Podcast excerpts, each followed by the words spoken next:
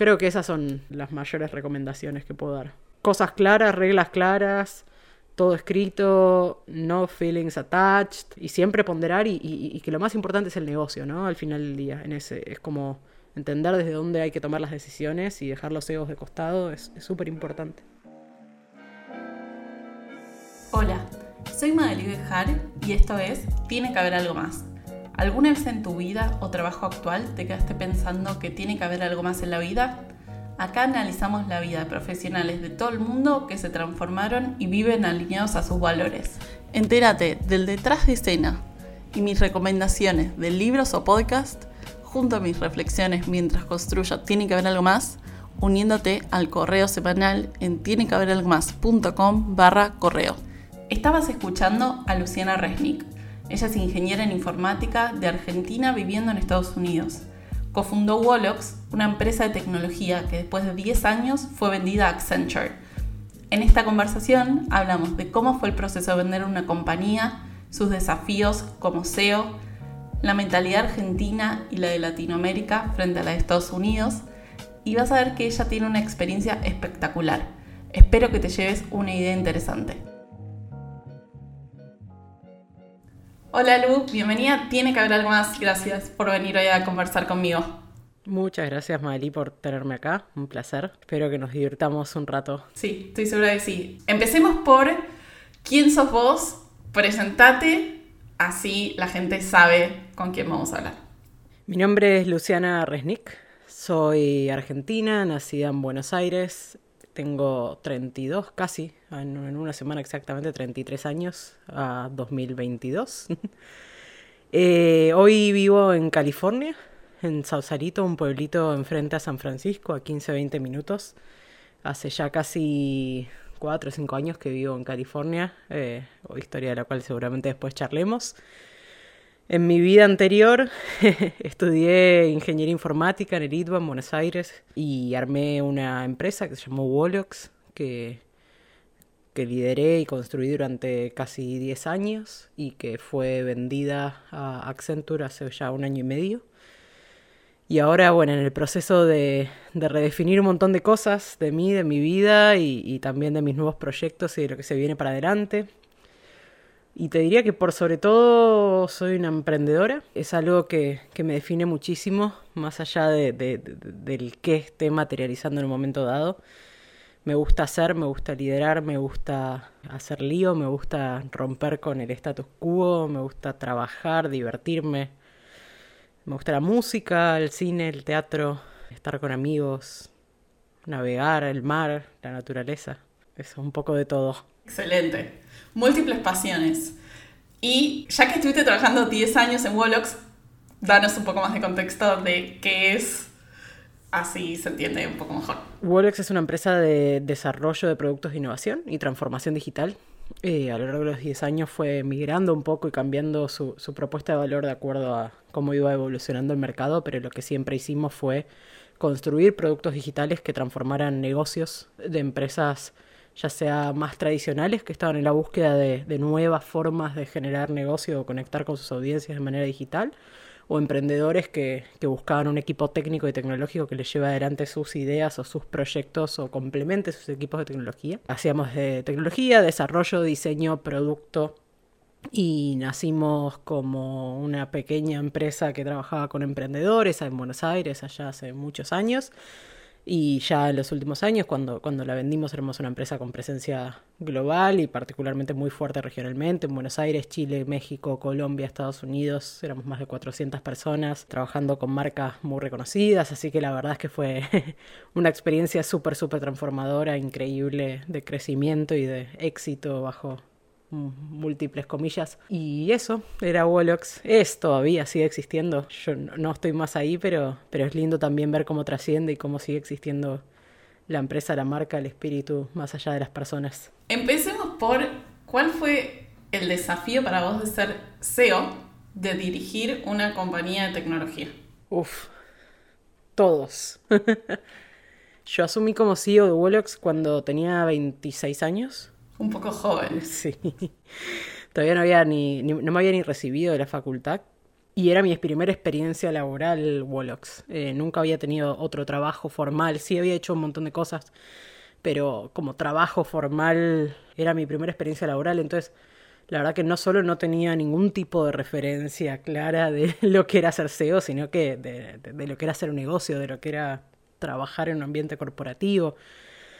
Entonces, la verdad que los desafíos fueron fueron infinitos, pero fue una experiencia increíble, transformadora, de crecimiento, que me desafió todos los días, hasta el último día, pero fue un, orgullo y un placer y una bendición poder hacerlo, estar al frente de una empresa como Wolox, de un equipo talentosísimo que me seguía y, a quien yo lideraba, y la verdad es que hoy lo veo con, un nivel de agradecimiento y de agradecimiento hacia todos los que hicieron que yo pueda estar en esa posición y hacia mí por arriesgarme y, tomar el desafío en un momento donde no era tan obvio y donde muchas otras personas por ahí hubiesen dicho que no o que no estaban listas o, los miedos hubiesen ponderado por sobre la locura de, tomar un desafío como ese. Y hoy lo recuerdo los años que, que fui CEO, que fueron casi cuatro años, como los años de mayor aprendizaje y disfrute y también obviamente cansancio, tristeza, estrés y todas las cosas eh, que vienen juntas.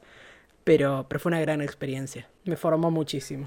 ¿Contra qué cosas te enfrentaste en esos cuatro años? Lo voy a dividir, si querés, en, distintos frentes, ¿no? Digamos, el, trabajo de, un CEO de una compañía en general y, lo que fue el mío en particular, tiene montones de desafíos y distintas verticales en las cuales uno tiene que estar permanentemente trabajando. Eh, una tiene que ver con la gente, el equipo, realmente suena medio, medio tonto, pero el mayor aprendizaje de liderazgo, que fue quizás lo que, lo que más tuve que entrenar y lo que más aprendí, fue que it's all about people.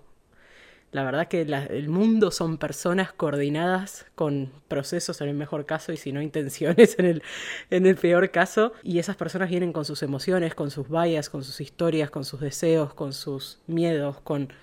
Y ser capaz de entender eso y trabajar desde ese lugar humano a los equipos propios, a los clientes y a cada una de las personas que conforman, digamos, el ecosistema de una empresa, es probablemente una de las tareas más importantes que un CEO tiene que hacer. Permanentemente estar trabajando en el equipo, entendiendo si están bien, sobre todo cuando uno trata con equipos de high performance, digamos, ¿no? Como mis equipos no era no era gente fácil de tratar. Eh, yo tampoco lo soy, ¿no? Éramos todos muy jóvenes, con mucha ambición, con muchas ganas, pero también con muchas oportunidades, con muchos eh, deseos, con muchas ambiciones. Entonces, creo que, que, entender el factor humano y la complejidad humana era uno de mis grandes verticales. Después podemos volver. Después el negocio en sí, digamos, aprender de negocios no, no es fácil, no es rápido y en general los libros no te enseñan lo que es la realidad de un negocio, ¿no? Uno puede tener frameworks, puede tener eh, teoría, puede haber hecho un MBA, yo tenía montones de mentores y leo todo el tiempo y aprendo todo el tiempo, pero en la práctica gestionar un negocio es un desafío enorme y es responsabilidad del CEO poder eh, hacerlo punta a punta, poder entender realmente si se está agregando valor para los stakeholders, no dónde y cuándo hay que apretar una tuerca, dónde hay que hacer algún cambio. Y siempre tratando de mirar adelante, ¿no? Mirar a dos años, a tres años mínimo y también a diez, pero hay una, una cuestión de estar jugando al ajedrez, digamos, y no estar siendo reactivo a lo que pasa en el momento que es muy importante y que hay que aprender a hacer. Para mí hoy, ya muchos años después y con otros tipos de experiencias, un, un buen CEO es aquel que literalmente está jugando una partida de ajedrez y que por ahí no necesariamente está accionando todo el tiempo, pero puede mirar el tablero y entender, observar y hacer cambios pequeños pero con grandes impactos en los lugares correctos y en los momentos correctos, ¿no? Después hay toda una, una gran parte que tiene que ver con más ser un em, CEO de un emprendimiento en crecimiento, que no es lo mismo que ser un CEO de un emprendimiento nacido o un CEO de una gran corporación. Y es que el día a día es un lío permanente. Hay incendios por todos lados, todo se rompe. Cuando uno arregla algo, piensa que que, ya está, te mirás para atrás y las cinco torrecitas que, yo siempre hago la, la, imagen, la analogía de que estás en la playa haciendo torres de arena y cuando llegaste a la tercera o cuarta mirás para atrás y el mar ya llevó las cuatro anteriores que estabas construyendo. Esa es la sensación permanente de estar construyendo en una startup y eso requiere muchísima acción, requiere muchísima estamina, mucha energía, mucho mucha determinación para la ejecución. Particularmente yo soy una CEO también que muy operativa en ese sentido. Más allá de que me gusta jugar al ajedrez, entiendo la necesidad de remangarse, liderar y ponerse a, empujar el, el carro cuando también muchas veces es el lugar a donde hay que llegar parece imposible. Porque por la propia definición de un emprendimiento o una startup, todo lo que haces es nuevo, todo lo que haces parece una locura, todo es un desafío que pareciera que, es imposible. Entonces, motivar, armar un plan concreto para poder llegar, empujar, setear la vara, setear la cultura, setear el nivel de exigencia que uno le pone a la compañía y a veces tomar decisiones difíciles también en ese camino, es, es también parte de lo que me tocó vivir, ¿no? Desde decisiones como abrir o cerrar nuevos países y nuevos mercados, despedir gente, decidir o no seguir trabajando con cierto cliente a costa de perder plata, ir a negociar deals que por ahí no significaban un porcentaje muy grande de lo que iba a ser el revenue del año. Y ahora vos que estás haciendo ahí un curso de negociación y pararse con la autoridad de decir, yo en realidad acá me estoy jugando la vida, pero el otro no se tiene que enterar y me voy a negociar par a par con el CEO de una corporación que lleva 30 años en ese puesto y no puede creer como una pendeja rubia viene a decirle lo que hacer, ¿no? Y ser mujer en ese camino, que, es otro capítulo del cual podemos hablar. Así que todo eso y agrego como último punto para, para también abrir un poco a, que, a preguntas, pero un último punto que no es menor, que no me acuerdo ahora la pregunta inicial exactamente, pero como qué compone ser CEO, también hay un trabajo enorme personal, necesario, indispensable de crecimiento y cuidado personal, que si no se hace en paralelo a todo lo que te dije y encima es algo que nadie de los de tu alrededor probablemente pondere como vos tenés que ponderar para poder estar bien, para poder hacer todo lo que te acabo de contar, que es igual de importante eh, o más que me llevó un tiempo aprender y, la verdad que las consecuencias tanto para bien o para mal, si uno lo hace o no lo hace, son totalmente trascendentales. Entonces eso también fue un, pilar muy importante y algo que aprendí mucho durante los años de, de ser CEO. ¿Cómo hiciste para no quemarte o salir si te quemaste durante esos años? Me quemé más de una vez. de hecho tengo el recuerdo de al menos dos fuertes en serio, de burnout fuerte. ¿Cómo lo sentiste? ¿Qué era para vos fuerte? Y el burnout es bastante específico y claro, de hecho ahora cuando lo veo en otras personas para mí es muy obvio, más allá de que cada uno tiene su propia experiencia y como algunas cosas que son muy claras.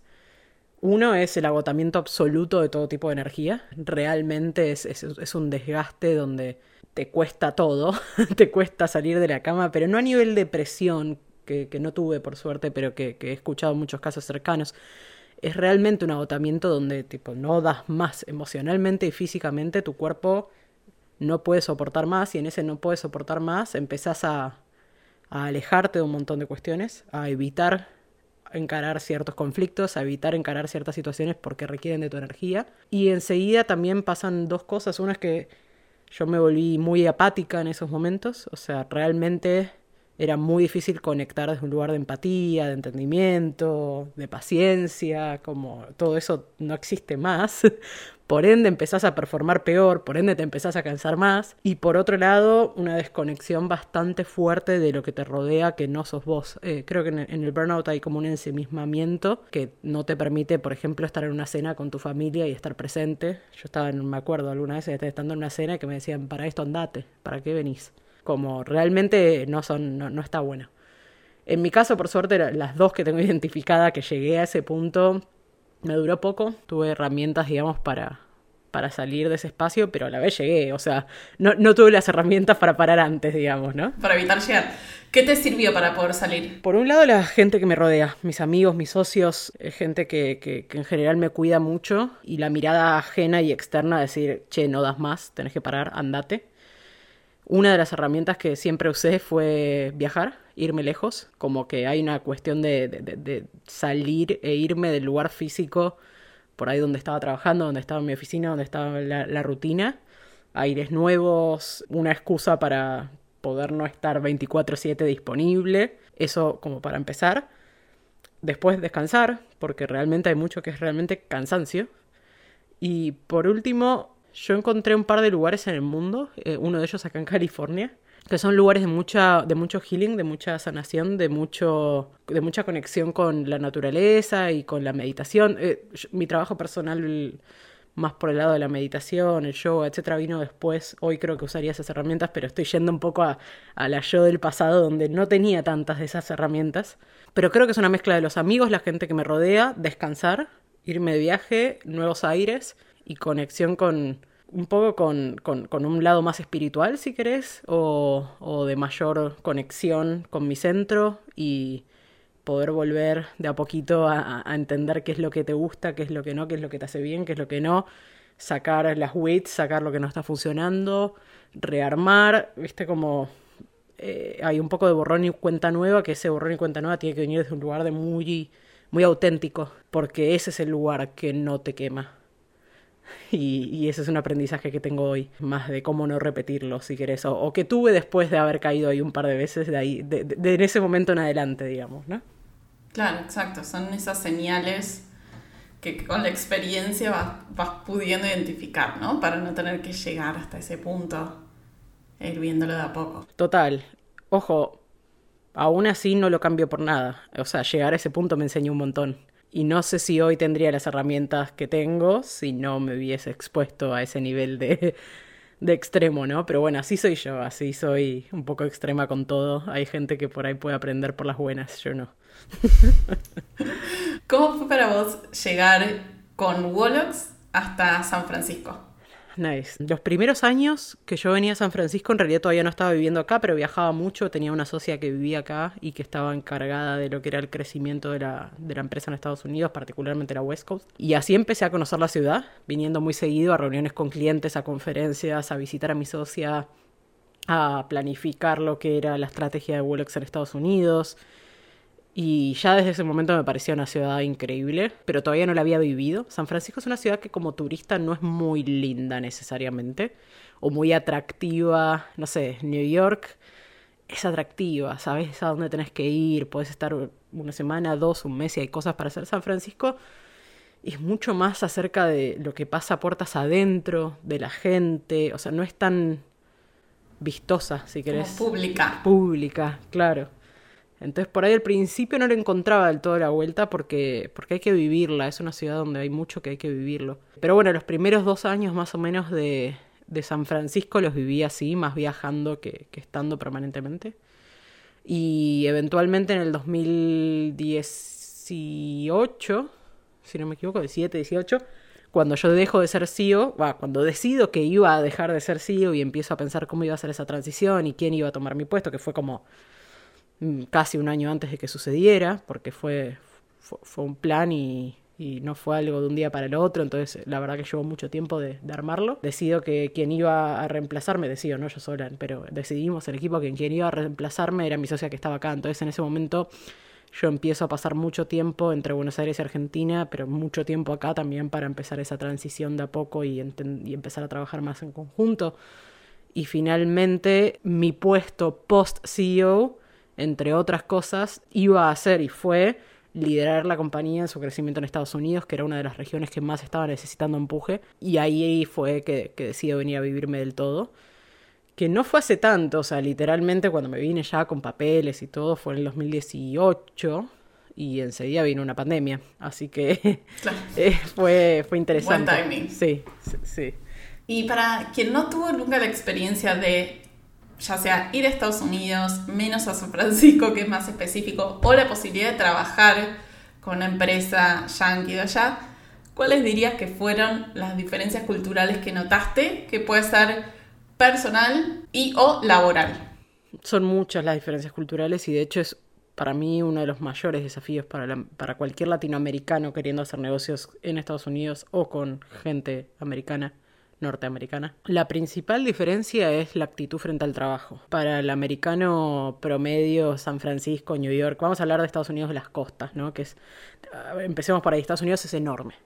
Es enorme, es un continente con 15 países adentro. California solamente tiene la población de Argentina. Entonces, eh, ese es, un, primer factor que no es menor. Es, es, todo es muy grande. Las, los números son enormes, el mercado es enorme, entonces to todo es abundancia y poder operar en un lugar de abundancia con un mindset de escasez como traemos desde Latinoamérica es difícil, porque te cambia el modelo mental. Ahora vuelvo a eso, pero digamos que el americano promedio si querés, que trabaja en una compañía en las costas, está muy orientado al trabajo. Digamos, la prioridad muchas veces es el trabajo y no es la familia o los amigos como una cultura más latina. Y en esa prioridad hay otro nivel de exigencia, otro nivel de importancia, otro nivel de compromiso, otro nivel de respeto hacia lo que se dice. Si se dice que es para el lunes, es para el lunes, no es para el martes. Un acuerdo de palabra vale lo mismo que un acuerdo escrito y se respeta. Una persona que, que, realmente quiere triunfar, en, entre comillas, en, en, lo que significa triunfar en el mundo laboral, si querés, más tradicional y americano, es una persona que probablemente esté trabajando 15, 18 horas por día y está bien visto. Nadie le va a decir, no, aflojá, vamos a comer un asado. Como, no. Realmente se trabaja y se trabaja mucho más más intenso, no todos, pero, pero es la cultura gringa típica, digamos, y que se ve en un montón de, de los espacios que uno se mueve. Y por otro lado, particularmente en San Francisco y en California, que es como el tupper del tupper del tupper, hay una cantidad de plata, una cantidad de talento y una cantidad de recursos para pensar enorme que está totalmente fuera de nuestro entendimiento si, si, si no estuviste expuesto a eso. Y eso cambia la forma de hacer negocios. O sea, todo lo que uno piensa te lo multiplican por mil. Las ideas que uno piensa que podrían ser una buena empresa acá no son ni para empezar. Me acuerdo cuando llegué a San Francisco al principio, yo venía con un mindset muy muy latinoamericano, muy, muy argentino también. Y había visto muchísimos emprendimientos. Por mi trabajo me pichaban proyectos todo el tiempo, todo el día. Y mi cerebro estaba ya preparado para pensar todas las razones por las cuales eso iba a salir mal. A mí alguien me contaba un proyecto y en mi cabeza yo ya tenía las 15 ideas de por qué eso no iba a funcionar. Era, eh, era hacia donde yo iba naturalmente. Y llegué acá y seguía pensando del mismo modo y veía proyectos y era, no, bueno, porque esto va a funcionar. Un día me acuerdo que me cruzo con una mujer que estaba haciendo una startup de comida envasada al vacío, frisada para madres que habían recién parido que no quieren cocinar cuando llegan a la casa después de estar en el hospital, algo como así de específico. Y era vegano, creo. Y yo, ¿quién te va a comprar esto? ¿Quién va a pagar? ¿Quién? No hay mercado, el delivery, la... y funciona. El mercado es tan grande y hay tantos nichos y tanta plata que funciona. Entonces, cambiar ese mindset de todo lo que no va a funcionar por todo lo de cómo podemos hacer para que funcione es transformador. Entonces, trabajar con Estados Unidos o con los gringos tiene eso, tiene un nivel de exigencia impecable, tiene un nivel de competencia fuertísimo. Nosotros no estamos acostumbrados a la competencia tampoco. Hacer las cosas más o menos bien y sos el rey del, continente. Acá haces las cosas más o menos bien y no sos nadie todavía. El nivel de colaboración o sea, de competencia, pero de colaboración también. O sea, vos le escribís un mail acá al número uno de cualquier cosa y te contestan cinco minutos. Le escribís un mail en Latinoamérica y no te contestan, aunque lo hayan leído, porque queda bien no contestar. Entonces creo que ahí también hay, un poco de lecciones de humildad en algunos casos. Eh, en otros no, pero creo que, comparado con, con Latinoamérica sí. y creo que eso está muy asociado a la movilidad social y, a que realmente muchos de los empresarios y emprendedores de este país son inmigrantes que se hicieron de abajo y que la gran América, digamos, el, sueño americano. Y es real, a diferencia de estructuras mucho más rígidas y de menos movilidad social eh, como en Latinoamérica, ¿no? Sí, clarísimo este, este pensamiento con el cual venimos de me decís una idea y te digo 20 razones por las cuales eso no se puede hacer y por las cuales no te ver bien. Creo que está tan incorporado en todo lo que hacemos que no sé cómo lo desarmás. ¿Cómo hiciste para transformar esa mentalidad de escasez con la que nacimos a algo un poco más balanceado? Bueno, la verdad es que los ejemplos me, me fueron dejando callada.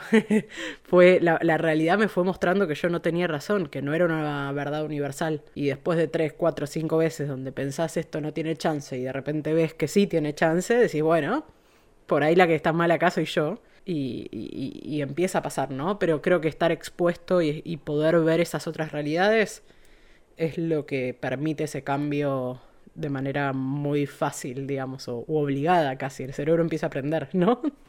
Distinto. ¿Con la pandemia sentís que cambió todo esto que decías como de la exigencia de la cultura del sobretrabajo en, Estados, en San Francisco, por lo menos? No, la verdad que no. Ahora trabajan 20 horas. Y eh, claro, o por ahí está igual, pero en peores condiciones, lo cual está generando una pandemia de depresión y de problemas y otro tipo de problemas que, que, que es grave. A ver, sí creo que como sociedad en general está habiendo un cambio de mindset respecto a, la, lo que es el trabajo. También a mí lo que me pasa es que yo estoy expuesta mucho a un tipo de trabajadores, si crees, el mundo emprendedor y particularmente el mundo emprendedor de San Francisco, que probablemente la gran mayoría lo hace porque lo quiere, porque le gusta, o sea, no, no, no lo veo como lo malo en ese caso, digamos. Y aparte, particularmente en California, no todos, pero sí con un entendimiento de la necesidad del balance mucho mayor que lo que se ve poner en New York, ¿no? California es un lugar muy particular, muy especial, con mucha conexión con lo natural, con la naturaleza, con todos movimientos sociales muy fuertes que surgieron acá. El hipismo surgió acá, la legalización del matrimonio igualitario, las drogas. Es, es muy, muy de vanguardia en un montón de cosas que se notan en la forma de vida también y generan un balance también, digamos, ¿no? Entonces, creo que California es, es un y, y, y, particularmente el ambiente donde me muevo yo, que es el de los emprendedores, eh, sí hay una búsqueda más grande del, del, por qué hago lo que hago, ¿no? Pero si la encuentro, mmm, me parece que no se trabaja menos, se trabaja distinto por ahí. Preparando esta entrevista, hablé con una invitada que pasó por el podcast, que me dio una pregunta para hacerte. A ver. Me dijeron que te preguntes ¿Cómo fue pasar por el festival Burning Man? ¿Sabes quién fue la que hizo la pregunta? No, a ver, ¿me lo puedes decir? Marina Díaz Ibarra. Mirá, pasó por el podcast. Gran, gran, gran, personaje. Contanos qué es el festival, para quien no conoce. Burning Man es un festival que nace hace muchos años acá en, en, en California. Bueno, no, mentira. En realidad se hace en, en Nevada, en el desierto de Nevada, cerca de Reno, en una ciudad que se llama Black Rock City. Que es maravilloso porque es un gran experimento social donde básicamente se crea una ciudad donde van al día de hoy entre 70 y 80 mil personas cada año y se crea una ciudad que va a existir solamente durante esa semana o 10 días que dura lo que llama el festival. No es un festival en, en, la palabra más tradicional de festival. Y la ciudad es lo que cada una de las personas y grupos y agrupaciones que van quieren que sea ese año porque es en el medio del desierto donde no hay absolutamente nada que no sea llevado, hecho o armado por la gente que va, ¿no? Y tenés gente que va de manera individual o agrupaciones, camps se llaman, que son grupos de personas de entre, no sé, 30 y 150, depende de la agrupación, algunas van todos los años, otras son más nuevas, otras son más viejas, que tienen una temática en particular y que se proponen durante todo el año trabajar para ofrecerle algo a esa ciudad que vamos a armar entre todos. Por ejemplo, existe un camp que ofrece bañarte. Suena muy fácil y muy básico, pero si uno está en, camp en carpa, en un lugar donde no hay duchas y se quiere bañar, no hay muchas alternativas, pero puedes ir al camp donde te bañan y te, con una pistola hidráulica te, te sacan toda la tierra y la mugre que tenés encima. Tenés otro camp que, por ejemplo, ofrece música y toca los mejores DJs y vas ahí y de noche y hay fiesta.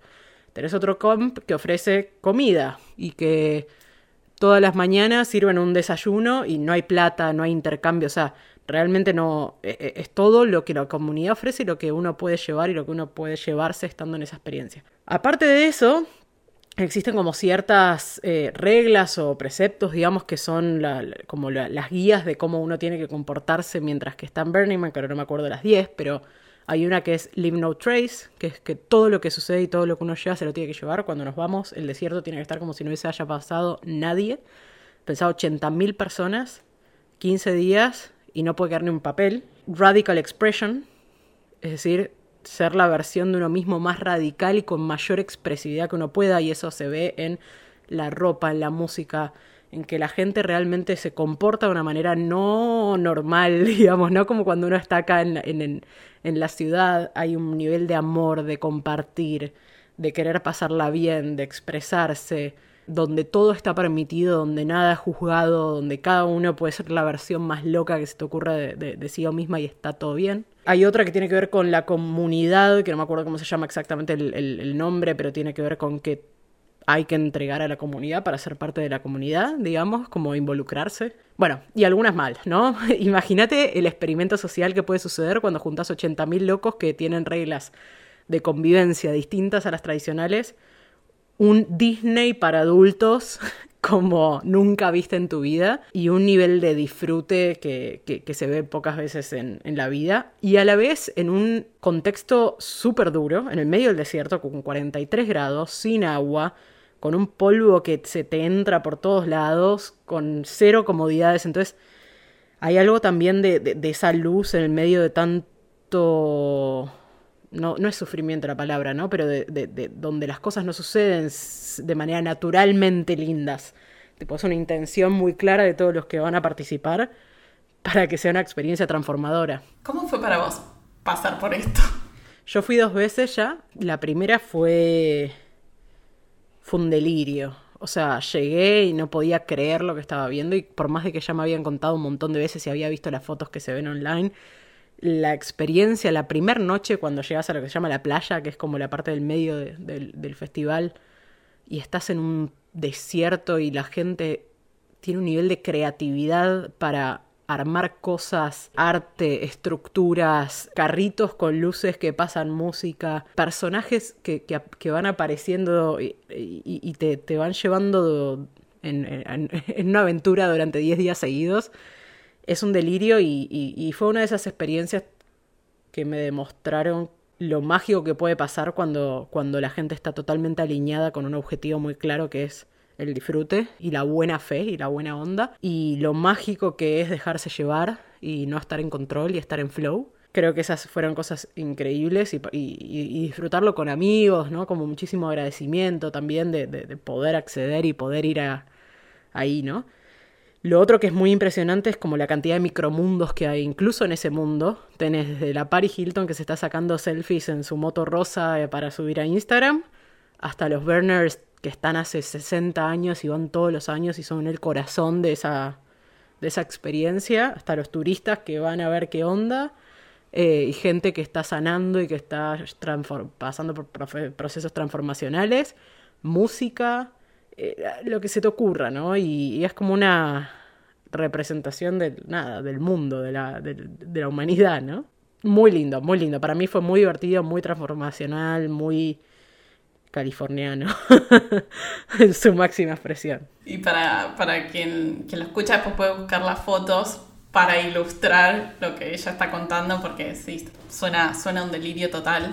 lo es. Vamos un poco más para atrás. Sí. A los inicios de Wolox. Contanos cómo empezó todo eso. Bien, Wolox arrancó como un proyecto, una idea de un grupo de amigos que nos conocíamos desde la facultad y que entendíamos que había una necesidad fuerte en el mercado de tener gente que pudiera desarrollar productos de tecnología con un mindset emprendedor. Cuando ser emprendedor en Latinoamérica y en Argentina recién era algo que era una opción, digamos, era muy, muy al principio. En los eventos emprendedores que hoy vemos ahí en los diarios que van, no sé, 10.000 personas, éramos siempre 10, 20, 30 y teníamos suerte de tener los skills que el mercado estaba requiriendo, que eran de ingeniería informática, y también una exposición por distintos proyectos y, cosas que habíamos hecho en el pasado algunos de los socios, a cómo se trabajaba en los emprendimientos y los startups de San Francisco, que tenían una metodología y una forma de crear productos que era muy distinta, muy innovadora y muy nueva para todo aquel que no conocía en ese momento surgía el movimiento Lean Startup y trabajar de manera ágil, iterativa, todas palabras que hoy resuenan mucho más, pero hace 10 años no resonaban. Éramos parte de distintos proyectos y en un momento dijimos, che, si queremos hacer algo todos juntos porque nos queremos y porque creemos que hay muchísimo talento acá, porque no nos juntamos y hacemos lo mismo que estamos haciendo, pero unidos de algún modo, ¿no? Bajo una marca. Y así fue que, que surge Wolox y surge como este emprendedor o socio tecnológico para los emprendedores en Argentina, después en Latinoamérica, con algunos clientes en Estados Unidos. Y eso fue el primer año, dos años, hasta que nos dimos cuenta que, el modelo de negocios no, no, no, escalaba demasiado en ese, en ese modelo, pero sí nos dio un montón de aprendizaje y nos empezó a armar como compañía y como grupo fundador y armó los cimientos también de, de un ADN y de una cultura muy innovadora y con un mindset muy claro de nosotros vamos a hacer las cosas distinto. Por eso nos van a querer y todo lo vamos a hacer como nos parece que hay que hacerlo y no como dicen que hay que hacerlo. Y creo que eso fue sin duda un componente súper importante de Wolox hasta los hasta siempre. y eventualmente en algún momento empezamos a crecer, empieza a resonar en el ecosistema de empresas tecnológicas, en particular nuestro primer cliente más corporativo que fue Mercado Libre, que tampoco en ese momento era lo que es hoy, pero ya era una gran empresa. Empieza a resonar nuestro nombre como estos chicos inteligentes y que están haciendo las cosas de manera distinta y que entregan productos Disruptiva. disruptiva y que están entregando productos de mucha calidad y y bueno, ahí nos contrata Mercado Libre para hacer una pieza clave de todo lo que vendría a ser en su futuro Mercado Pago y varios de los productos de FinTech. Y empezamos a ver que había un mundo súper interesante en lo que era transformación digital o, o, o, ser la pata de innovación en empresas más establecidas y había un negocio mucho más atractivo también en ese espacio. Y ahí es que Wolox empieza realmente a, crecer y a tomar más vuelo como, como este partner tecnológico de innovación para, para transformar negocios más grandes con empresas del tamaño de Mercado Libre, de Falabella, bancos, casi todos los bancos de la región. Hemos trabajado, hecho productos de fintech eh, adentro de los mismos, eh, siempre manteniendo una pata en el mundo emprendedor y trabajando con emprendedores porque realmente eso nos daba know-how, nuevas tecnologías, nuevas metodologías, nos mantenía frescos, nos divertía, nos gustaba, pero cada vez más también creciendo en este otro sector que, que fue el que nos permitió la escala sobre todo. Me pasa cada persona por acá con problemas de socios cuando son dos o tres. ¿Cómo manejaron ser ocho socios ustedes? Con mucha conciencia. Eh, o sea, ser muchos socios tiene sus pros y sus contras, obviamente. Pero al ser tantos y que desde el día cero nos hayan dicho que sí o sí iba a ser un problema, nos obligó a tener mecanismos muy prearmados y premeditados de cómo íbamos a tratar el tema, ¿no? Y la verdad es que mediante montones de mecanismos, comunicación, trabajo, clarísimas responsabilidades y separación de lo que era el ownership y el management, que es algo que en general cuando son poquitos no sucede y nosotros que éramos bastante más lo teníamos muy incorporado, digamos, ser dueño no quería ser no quería, no quiere decir ser manager, ser manager no quiere decir ser dueño, son dos cosas distintas y están para distintas cosas dentro de la compañía y obviamente trabajando un montón nuestros egos y tratando de dejarlos de lado lo máximo posible. La verdad es que obviamente que han habido quilombos, han habido peleas como en cualquier sociedad y relación en este mundo, pero dentro de todo creo que lo manejamos bastante bien. Y sobre todo por lo que te digo, ¿no? Como, había mucha conciencia del tema y, estaba muy en la mesa permanentemente, entonces hablábamos mucho de eso y nos ocupábamos. Y también hay una realidad que es empresas de servicios no es lo mismo que empresas de producto.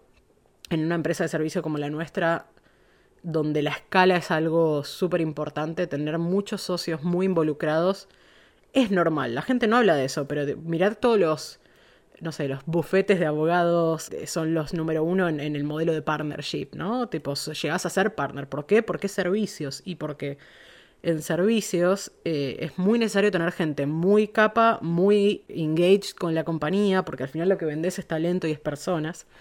Y, y, la verdad que es mucho más normal de lo que se habla, pero como la mayor cantidad de startups son de producto, por ahí se ve menos. Pero si ves empresas de servicio, mismo Accenture, quien nos compró en su momento, era una cooperativa, eh, había, o sea, el, título de partner, eh, que quiere decir que básicamente que tenés muchas acciones de la compañía, es algo muy normal. Creo que nosotros de algún modo replicamos eso sin saberlo y hace, y hace mucho sentido porque de, incluso más allá de los socios, nosotros le dimos bastante equity a muchos de nuestros empleados, key employees, y creo que fue súper importante como parte de la cultura y parte de nuestra retención de talentos extremadamente comprometido que era necesario para el crecimiento que tuvimos, ¿no?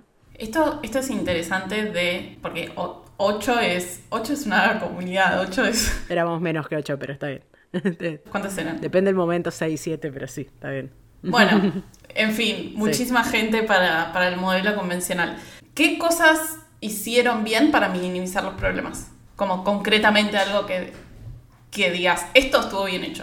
Para mí el número uno, que es lo que te acabo de decir, es la, es, la distinción entre ownership y manager. O sea, ser founder, dueño o tener porcentaje de la empresa no te garantiza un puesto de, de, responsabilidad en la compañía.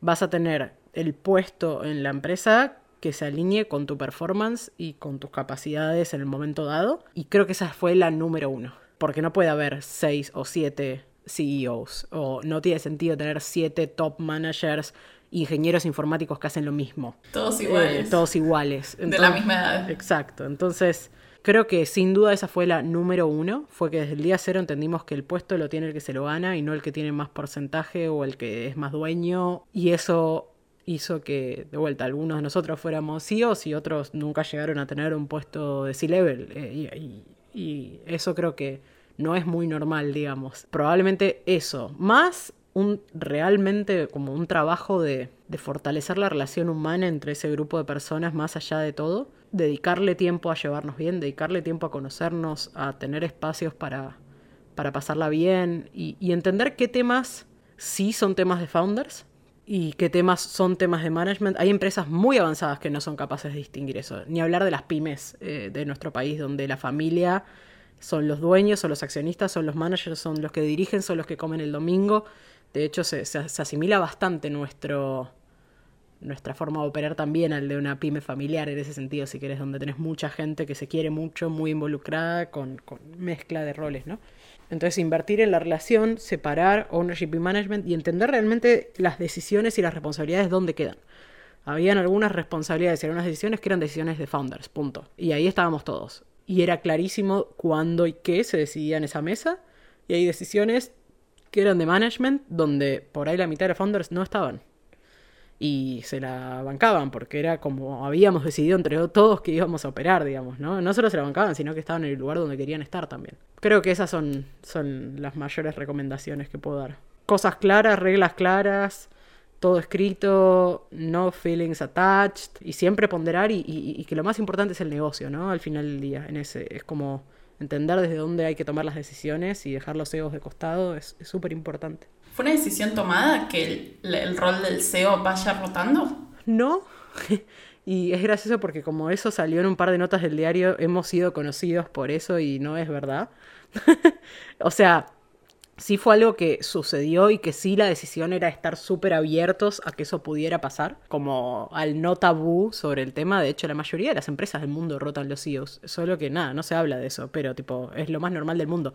Es muy difícil ser CEO más de 3, 4 años en cualquier empresa de cualquier lugar del mundo, pero no se habla tanto y, y, y entonces lo que sí hicimos fue naturalizarlo y entender que en una empresa de tanto crecimiento, donde éramos todos tan chicos, de tanta entrega y tanta exigencia y un montón de otras cosas, era natural que el liderazgo necesario para distintos momentos de la compañía y distintos desafíos de la compañía pudiera no ser la misma persona quien tenía que, tomarlo.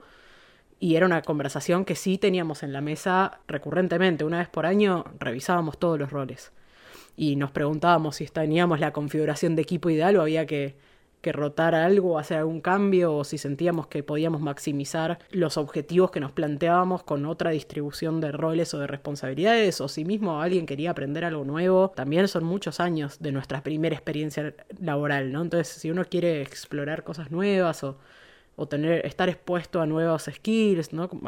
Había lugar a esos deseos y también había lugar a, a challengear todo todo el tiempo. Nos preguntábamos todos los años si estábamos haciendo lo mejor que podíamos hacer para lograr los objetivos, ¿no? Entonces, y muchas veces la respuesta a eso, por distintas razones, ya sea cansancio, cambio de foco de la compañía, priorización de objetivos que alguien tenía más capacidad que otro para ejecutarlo o lo que fuera, se dio naturalmente que cambiamos varias veces de vuelta, creo que operamos más como una compañía en un estadio mucho más avanzado, como una corporación donde eso es totalmente normal, donde se sientan los shareholders y dicen que sí oponemos y por qué, y sin problemas, digamos, que como una startup de, donde está el fundador también, porque éramos muchos y todo lo que te acabo de contar probablemente obviamente sumaba a, a esa apertura mental, si querés. ¿Cómo ves vos el rol de la diversidad y por ende inclusión, porque en este caso que venían todos eh, estudiando la misma carrera universitaria, de la misma edad, del mismo rango etario, la misma ciudad, como todos bastante parecidos. Yo lo veo como algo absolutamente clave que trae sus desafíos y sus complejidades, ¿no? Tener una diversidad en la mesa hay que saber manejarla. La diversidad mal manejada puede ser una pantalla que luce linda pero que por dentro al final no funciona. Eh, la diversidad bien manejada y con gente que está preparada para, para eso es maravillosa y está comprobadísimo que trae beneficios increíbles. Creo que nosotros claramente no tuvimos demasiada diversidad y eso nos generó problemas de hecho al principio y tuvimos que ser bastante conscientes de cómo trabajarlos. Problemas desde si no sos de Litva, entonces ¿para qué estás en Wolox? Que eso muy al, principio empezó a pasar y fuimos muy rápidos en, accionar sobre eso y cambiar esa percepción y cambiarlo a través de los hechos y cambiar los ratios de, composición, digamos, de nuestra masa salarial, porque no era algo que queríamos que, fuera así. Y después también lo que pasó es que más allá de que ponerle que habíamos estudiado la misma carrera, muy rápidamente, sobre todo quienes nos encontrábamos en el top management, que no éramos todos los founders, nos especializamos mucho en cosas muy diversas y trajimos a la mesa esa diversidad, no solo de género, sino también de, de skills, de intereses, digamos, yo claramente me, dediqué mucho más al negocio, otro a la parte muchísimo más técnica, otros al marketing, al producto, entonces por ahí partimos de un lugar mucho menos diverso porque teníamos la misma formación formal, digamos, pero también teníamos historias de vida muy distintas, veníamos de lugares diferentes, de ciudades diferentes, y sobre todo intereses diversos. No éramos todos los mismos nerds, eh, CTOs, de hecho solo uno de los que estábamos ahí podía ser el CTO. Me hubiese gustado tener más diversidad, probablemente la respuesta sea sí. En el momento no lo ponderamos, no lo pensamos, hoy lo pensaría por ahí un poco más. y, y, después, para mí, más allá de si querés en el equipo fundador, sí trabajamos muchísimo cómo complementarlo con toda la gente que sumamos después. Aún así, Creo que, por ejemplo, fallamos bastante en la diversidad de naciones, si querés, donde siempre fuimos una empresa muy argentinocéntrica y eso nos trajo un montón de problemas a la hora de expandirnos internacionalmente. Nos costó mucho integrar a los managers de las oficinas y de los países donde nos expandíamos. Nos costó mucho entender la cultura americana, entonces creo que también trajo sus problemas sin duda. También obviamente es mucho más fácil hablar de estos temas que son mucho más, entre comillas, populares ahora cuando ustedes empezaron hace 10 años, ¿no? Obviamente, pero con esto de que fue la primera experiencia laboral para muchos de ustedes, ¿qué otro aprendizaje te llevas de algo que me, que me puedas decir como, che, esto no estuvo tan bien hecho, no salió tan bien, o fue como un, un error, no sé. Uf, un montón de cosas no salieron tan bien, pero déjame que lo pienso. Lo que me pasa a mí un poco es que en general no soy una persona que se queda en el pasado y se queda pensando qué podría haber sido mejor. O sea, para mí las cosas fueron lo que tenían que ser. Entonces, en general me, cuesta. Sí te puedo, obviamente tuvimos un montón de dificultades, pero son parte, son parte del camino. Entonces, no sé si, o sea, hoy me preguntás qué hubieses hecho distinto, nada, probablemente. Digamos, la historia fue increíble como fue. Ahora, hay un montón de cosas que sí, que hoy haría distintas, digamos, y que estoy haciendo distintas. Una de ellas es la que te acabo de decir. Me parece que, que no estar tan anclado en Argentina, y no solo Argentina por ser Argentina, sino en cualquier país que, que sea, digamos, uno solo y que al menos no sea Estados Unidos o Europa como un todo, digamos, te, limita muchísimo en, en, esa capacidad de crecer. Pudimos crecer igual afuera, pero nos llevó mucho más esfuerzo y trabajo que si lo hubiésemos planificado desde el día cero. Desde, por ejemplo, si nuestras comunicaciones hubiesen salido en inglés desde el día cero, todas, en vez de tener todos nuestros documentos en español y cuando sumábamos a alguien que hablaba en inglés decir, uy, ahora hay que traducir todo. ¿No? Como que hay unas cuestiones ahí que, que se pueden pensar de, de antemano. Después creo que en ese momento no teníamos tanto, o yo no tenía la confianza que por ahí tengo hoy para poder decir que no a más cosas. Creo que nos, eh, por ahí nos hemos involucrado con algunos clientes o en algunos proyectos que, de vuelta, con el diario del lunes es muy fácil, ¿no? En el momento creo que fueron las decisiones que tenían que ser, pero que por ahí no estaban siempre lo más alineados a lo que queríamos de la compañía en el futuro y que por ahí podríamos haber tomado un poco más de riesgo y decir esto no. Y por otro lado, eh, es gracioso que lo diga la misma frase, ¿no? Hemos tomado un nivel de riesgo en algunas cosas que hoy no lo hago ni loca. Como que teníamos un nivel de ingenuidad hermosa, pero de desconocimiento incluso, algunas cosas que hacíamos que digo, éramos unos dementes, mirá el lío que podríamos haber tenido legal acá, o como que desde los contratos que teníamos con los clientes, cuando cada vez que nos poníamos, por ejemplo, más exigentes con los contratos, perdíamos más clientes, obviamente. Ahora, ese manejo del riesgo es algo súper complejo. Por empezar, es muy fácil cuando no sabes qué riesgo estás tomando. Porque lo estás tomando y no te afecta. No sabes lo que no sabes. Exacto. Y hoy con mucho más conocimiento te digo, y probablemente si hubiese sabido un montón de cosas no las hubiese hecho. Pero a la vez fueron clave para, para esa historia. Desde cómo contratar gente hasta no sé, alquilar casas para que vivan nuestros empleados con el liability que es tener empleados en Argentina, hasta no sé, trabajar gratis durante cuatro meses confiando en que después nos iban a pagar y después no pagaban, pero digamos, eso se contabiliza de una manera que, que por ahí en ese momento no la estábamos contabilizando así y como nos pagaron no tuvo efecto, pero si no nos pagaban nos hubiese generado un quilombo los balances, que nos hubiesen revocado los créditos, que nos hubiesen baneado los bancos, digamos, ¿no? Como hay un montón de cosas que hoy sé que por ahí hacen que algunas decisiones más arriesgadas se tomen con otra conciencia, ¿no? Claro, bueno, es parte de la experiencia. Totalmente. Obvio que todo, todo es 100 veces más fácil con el diario el lunes y charlarlo en, en perspectiva. Ahora, avanzando a través de los años, quiero saber para vos cómo fue el proceso de que Wolox sea adquirida por Accenture. Para mí es un, si querés, el fin de un ciclo de una manera espectacular, que no necesariamente era lo que en mi cabeza me esperaba en, los últimos años. Fue algo que, que sucedió y que sucedió de la mejor manera que podría haber sucedido. Accenture es un player número uno en el mundo, es un reconocimiento increíble en la industria y una empresa que sabíamos que iba a tomar, digamos, lo que habíamos construido y poder llevarlo a un siguiente nivel y poder trascender más allá de, de hacia dónde habíamos llegado nosotros, digamos, como, como equipo fundador o, o- a cargo de esa empresa. Y creo que incluso en esa venta logramos cosas increíbles como que se mantenga la marca hasta el día de hoy eh, y el lugar que nos dieron dentro de lo que es la compañía, nos dieron un lugar de muchísimo protagonismo. Y la verdad que también para mí como emprendedora, ahora hablo más desde lo personal, poder contar con una historia de éxito como esa, que se valora muchísimo en el ecosistema, poder empezar con, con un diario en blanco a mis 32 años, decir, bueno, ya está, tengo el sellito que, que, hay que tener, ya vendí una empresa, estoy en Silicon Valley, tengo toda mi vida y mi mundo por delante eh, y ahora desde un lugar de mucha más conciencia cómo arranco de vuelta, me parece maravilloso, ¿no? Entonces, eh, si querés ese proceso, no es fácil, no es fácil para nadie soltar a tu hijo, es dificilísimo, emocionalmente es muy cargado.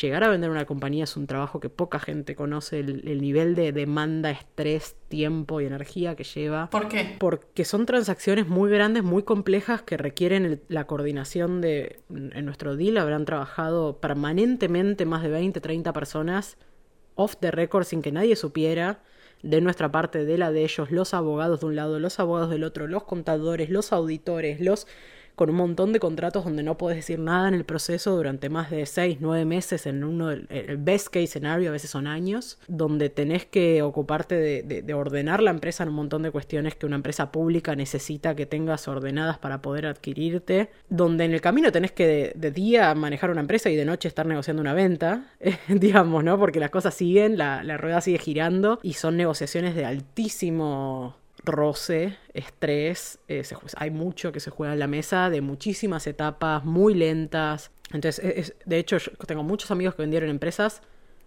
A casi ninguno de ellos lo vi nunca tan estresado como en los meses anteriores a la venta de una empresa.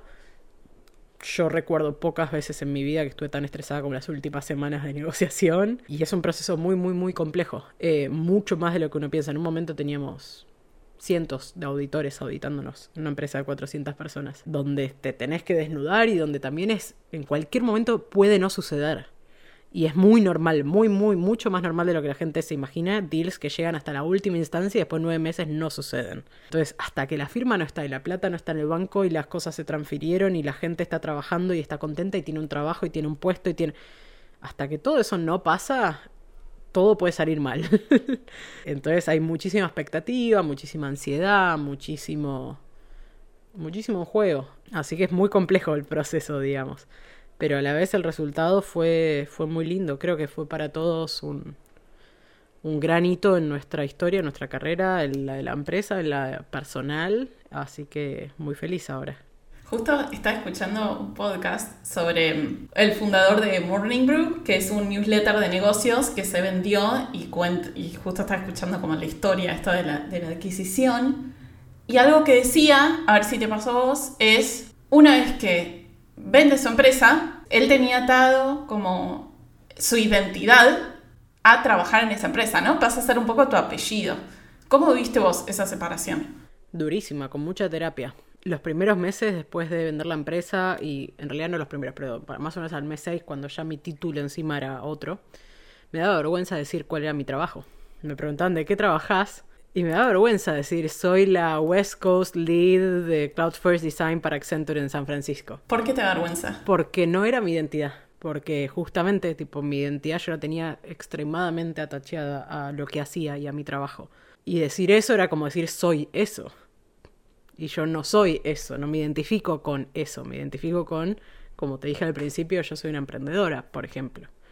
Entonces, eh, sin duda hay un montón de trabajo que hay que hacer para entender también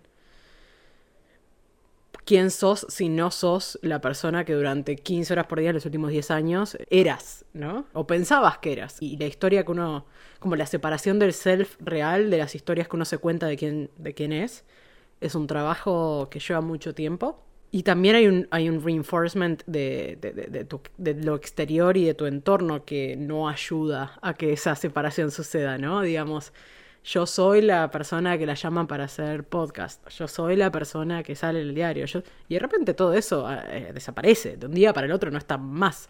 Ya no soy la emprendedora canchera que necesitan para que haya una women in power emprendedora en el panel. Y entonces ahí también sale mucho a la superficie de, de, de qué estaba atado a algo que no controlaba en realidad y que no era yo de verdad y que sí. Sí, y también qué cosas te, te llamaban sin ni a palos desmerecer nada, ¿no? Pero qué cosas te llaman por vos ser una CEO mujer y quizás hubiesen llamado a la misma persona que ocupaba ese puesto. Totalmente, totalmente. Y también obviamente hay una parte hermosa de todo lo que no, todo lo que sí es mío y todo lo que sí estaba más allá de la empresa o del lugar que ocupaba que que es un montón, ¿no? Pero volver a reconectar con eso y reconocerlo y darle la importancia es un trabajo, eh, un trabajo que fue hermoso, pero que me llevó, me llevó un buen tiempo, mucha terapia, mucho trabajo, mucho tiempo también, el tiempo que de repente tenía en mi, en mi poder, de repente había algo que hacer con ese tiempo, ¿no? Y no había, la, no había una escapatoria obvia como la había antes en el trabajo. ¿Y qué hiciste con ese tiempo al principio? Uf, un montón de cosas hermosas. Volví a tocar muchísimo la guitarra, volví a jugar al tenis, a hacer yoga, a conectar con mis amigos de una manera mucho más consciente e intencional, a llamar a mi familia una vez por semana, a darme todo el tiempo del mundo a, a leer, a curiosear, a volver a investigar, a volver a estudiar y a volver a aprender esa chispa de la creatividad que estaba bastante apagada debajo del mar de, de, cosas para hacer, digamos, y de cansancio y de, y de foco. A sentarme en California, digamos, también me había mudado hacia no tanto, entonces le dediqué mucho tiempo a, a conectar con la ciudad, a mudarme a una nueva casa, a fortalecer las comunidades y, mis amigos que me rodean acá, a viajar y conocer más donde vivía y todo eso fue llevando hacia un lugar de muchísima plenitud, paz, tranquilidad y espacio para para pensar un poco qué quería hacer, ¿no? Más allá de e, esa nueva identidad, el armado de esa nueva identidad que no era nueva, ¿no? O sea, eh, es la, yo era yo, pero pero sí si quieres en el balance de las distintas identidades que componen una persona y en qué en, cómo cómo están balanceadas en un momento dado, eso cambió entonces, amigarme conmigo misma en, la nueva versión de mí también me llevó un montón de, de paciencia. Sí, creo que esa paciencia también, muy probablemente quienes nos escuchen empaticen mucho con esto de que tu trabajo es una gran parte de tu identidad. No hace falta vender una compañía para que te pase esto, ¿no? Como trabajamos tanto y tantas horas y, y vivimos en torno a eso, si te vas de tu trabajo, hay un riesgo muy grande que quedes como medio a la deriva de quién soy sin este título, sin este rol, sin esta compañía atrás. Total. Y, lleva tiempo. Total. Y al final del día, al menos hoy, ya me encuentro en un lugar de, donde creo que eso ya lo superé bastante y soy la misma que antes, solo que ahora le pongo mejores palabras y, entiendo quién soy más de fondo. Y al menos en mi caso no cambió. O sea, yo sigo siendo la misma persona que era antes y no decidí hacer cambios radicales en mi vida. Y, de hecho he decidido volver a emprender y, y, digo, quién soy me es más claro que nunca y eso es hermoso. Eso es hermoso porque me permite conectar con, con, con un lugar de, de mi yo auténtico que me da una energía y mucha paz para hacer lo que sea que voy a hacer. También yo, de vuelta, la empresa eh, Wolex la empezamos hace 10 años, tenía 22 años, ahora tengo 32, pasaron un montón de cosas, un montón de años, un montón de etapas en mi vida, ¿no? Como creo que cada tanto está bueno que, ya sea porque vendes una empresa o, por whatever, digamos, por lo que sea, 10 años de vida, hacer un stop y poder mirar y balconear un poco y entender dónde estás parado y para dónde quieres ir es un, es, un regalo hermoso también que me dio esta venta. En todo este proceso, todos estos años, ya estando en cualquier posición de liderazgo dentro de la compañía, ¿con qué cosas te enfrentaste por ser mujer y además venir por eh, latina de Argentina? A ver, por sobre todo te enfrentás con que, sin duda, ser mujer en un ambiente de poder corporativo o no, empresario, es una desventaja. Y eso hace que tengas que trabajar muchísimo y de manera muy consciente para lograr los mismos resultados que un hombre lograría, ¿no? Por otro lado, yo particularmente, y ahora hablo desde mi experiencia y no sé si la de todas será la misma, pero muy rápido me encontré con que estaba en el spotlight estaba en un lugar donde se me observaba, estaba en un lugar donde la gente quería saber de mí, estaba en un lugar porque fue justo el timing. Digo, cuando yo asumí como CEO, creo que era la única CEO mujer de una empresa de tecnología en Latinoamérica. Y creo que Wallox fue, es la única empresa de tecnología que se vendió en Latinoamérica liderada por mujeres. Entonces, es fuerte. Cuando me di cuenta de eso fue como, wow. Y eso también me dio un micrófono, me dio un spotlight, me dio un lugar de mucha atención que tuve que trabajar mucho qué hacer con eso, ¿no? Eh, al principio, de hecho, yo lo, negaba, no me gustaba. Si alguien me hacía una entrevista y me preguntaba lo que me acabas de preguntar, me, enojaba. Era como preguntarme por mi trabajo, no porque soy, soy mujer. Digo, es como, bueno, nada, sí, soy mujer, pero a un hombre no le vas a preguntar algo de... Bueno, hasta que me amigué. ¿Cómo es ser hombre? Claro, ¿cómo es ser? Y es, es, es que pregunta ridícula, ¿no? Sin embargo, después me, amigué y entendí que tenía un lugar de mucho protagonismo y que, que sin duda eh, la cuestión de género en el poder y en las empresas es un tema del cual hay que hablar, es un tema del cual hay que, generar awareness. Yo tuve una historia dentro de todo bastante buena y lejos de ser la realidad de la mayoría de las mujeres de este mundo. Y aún así me encontré con momentos de discriminación, momentos donde me miraban y, miraban a mi socio hombre cuando estábamos negociando porque no entendían cómo yo podía tener poder de decisión, momentos donde me preguntaba si estaba en un lugar porque era mujer o porque me habían llamado por mis skills y eso te juega muchísimo en el autoestima y no es, no es el mayor problema que yo tengo, digamos, el autoestima, pero, pero te hace replantear, te, te reinforcea mucho el, el impostor syndrome es como permanentemente tener que estar pensando de soy yo la y mi capacidad o soy yo mujer la que me trajo a este lugar y a la vez ser inteligente para aprovechar eso, ¿no? Y hay veces que era, no, bueno, estoy acá porque soy mujer, ¿sabes qué? Voy a sacar lo máximo posible y le voy a ganar al sistema y, y ya que me dan esta oportunidad, tomarla como una oportunidad y sacarle valor. Pero básicamente a mí me generó eso, me generó la necesidad de tener como una postura muy clara frente al tema las ganas de involucrarme en cuestiones de género porque veo lo que significa y veo el lugar de poder y de capacidad de impacto que tengo y digo cómo no voy a hacer nada al respecto.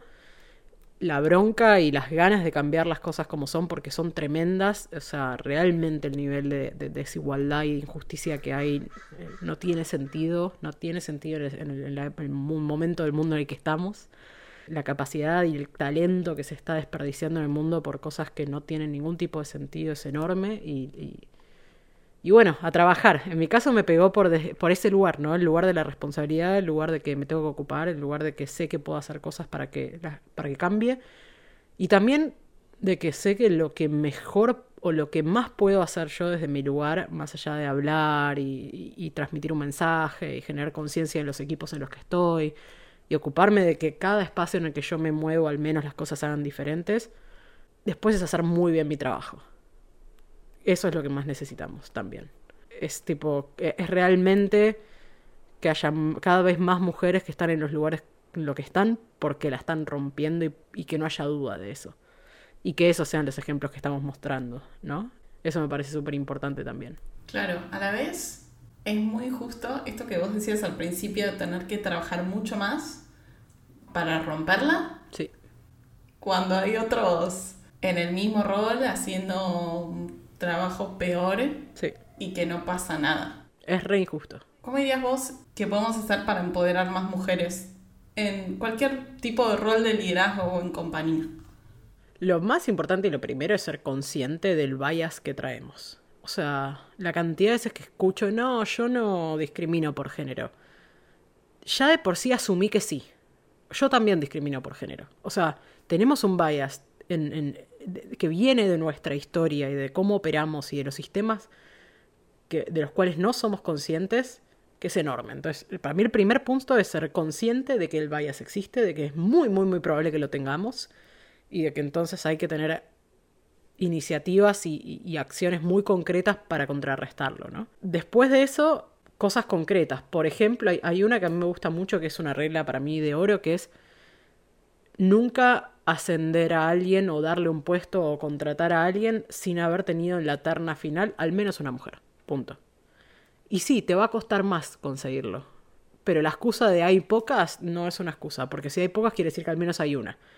Y sí, te va a costar más conseguirlo porque es más difícil, porque hay menos, porque son los propios sistemas que están rotos. Pero si vas a contratar a una persona para un puesto, el que sea, mínimo tener una mujer en la terna. Que esté a la altura de las circunstancias, digamos, ¿no? No, no una mujer porque sea una mujer. Eso es algo muy concreto, muy sencillo, donde hay mucho pushback de, no, bueno, no existen mujeres. Sí existen, salí a buscarlas. O sea, no es fácil, obviamente, pero y probablemente muchas de ellas crees que no existen, pero están, pero no las estás viendo. Entonces, ese esfuerzo extra de salir a buscar las candidatas para posiciones, candidatas que estén listas, ¿no? Como también está eso, como no aceptar cualquier candidato, no es me traes cualquier mujer y cumpliste el check. Hacerlo desde un lugar de conciencia y entender el por qué la necesidad y la importancia de eso, ese es como un punto que me parece muy importante. El segundo es mentorear, empoderar, acompañar, sobre todo mujeres a mujeres que tienen un impacto triple, pero cualquiera. Yo tuve grandes mentoras que me acompañaron, mentores también, pero también siempre pensé que podía hacer mucho más en eso y siempre me quedo con ganas de más y veo cada vez que veo una mujer que tiene potencial, saber detectar ese potencial y acompañarla para que llegue al estadio en el cual esté lista para una de esas ternas que te digo me parece súper importante porque también hay mucho que romper en el camino para que eso sea posible, mucho que enseñar, mucho que empujar, mucho que dar confianza, ¿no? Y ser muy consciente y handpick, digo, si todas las mujeres que estamos en poder tomamos tres de esas, dentro de cinco años puede haber tres veces más. Y eso es un montón.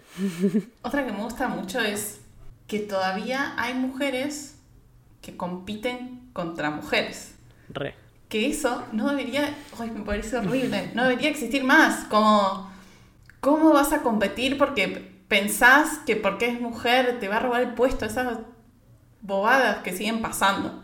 Totalmente. Eso me parece terrible. Totalmente. Somos las primeras que tenemos que estar ahí para, para, para nuestras amigas, para nuestras socias, para nuestros colegas. De vuelta, vallas que tenemos y que traemos, ¿no? Digamos, la sociedad nos preparó para competir con las otras mujeres por el hombre que no sé qué. Y es una huevada, pero la verdad que... Del, superviviente. total, y son generaciones y generaciones que traen esos eh, conceptos. Entonces romperlos no es fácil, ¿no? Entonces, de vuelta, creo que con mucha empatía, con también mucha mucho entendimiento de que venimos de un lugar y que hay que llegar a otro y que es un proceso y que no va a pasar de un día para el otro y hay que y los días donde no funciona hay que tenerse paciencia. Y los días donde te sale un comentario machista de adentro que decís de dónde salió esto, tenerse paciencia porque been there. Yo soy una persona que le marca mucho eso a las mujeres que me rodean. Pero de repente estoy con amigas que son lo más y, en una charla, no, porque la minita esta, le digo, ¿la qué?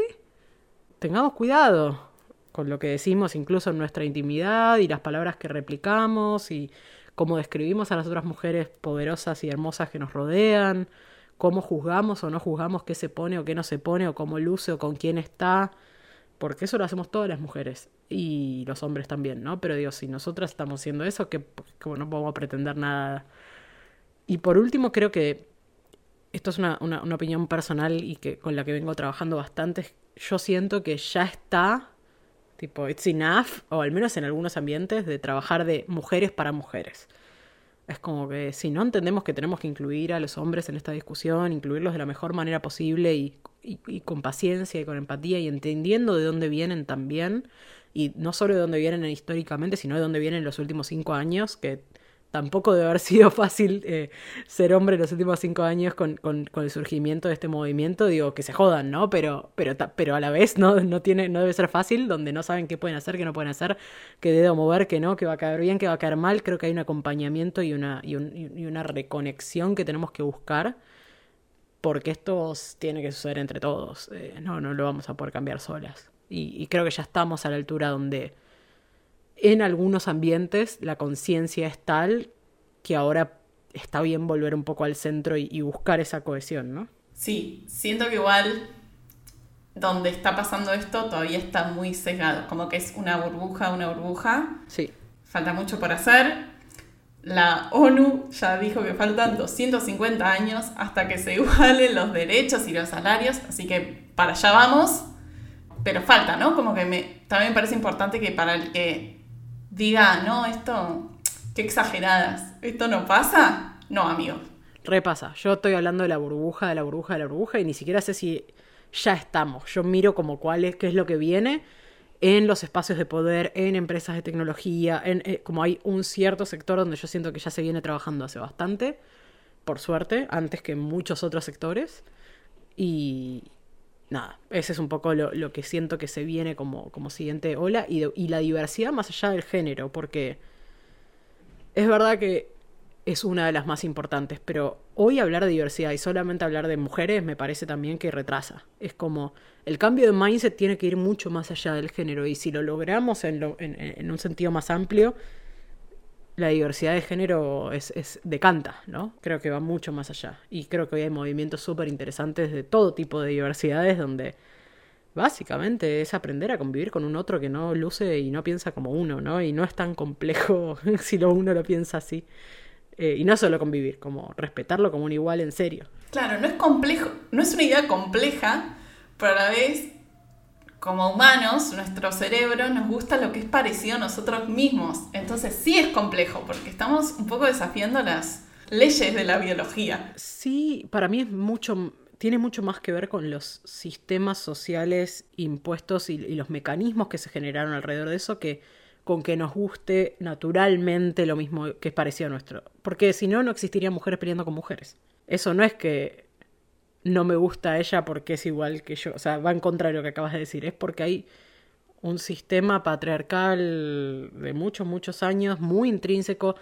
Por ejemplo, en Estados Unidos, cambio el tema no de género un segundo. Yo veo que hoy, por ejemplo, es mucho más fuerte el debate que se está dando alrededor de la raza que del género, ¿no? Como que es por, por la historia de este país y, tiene sentido.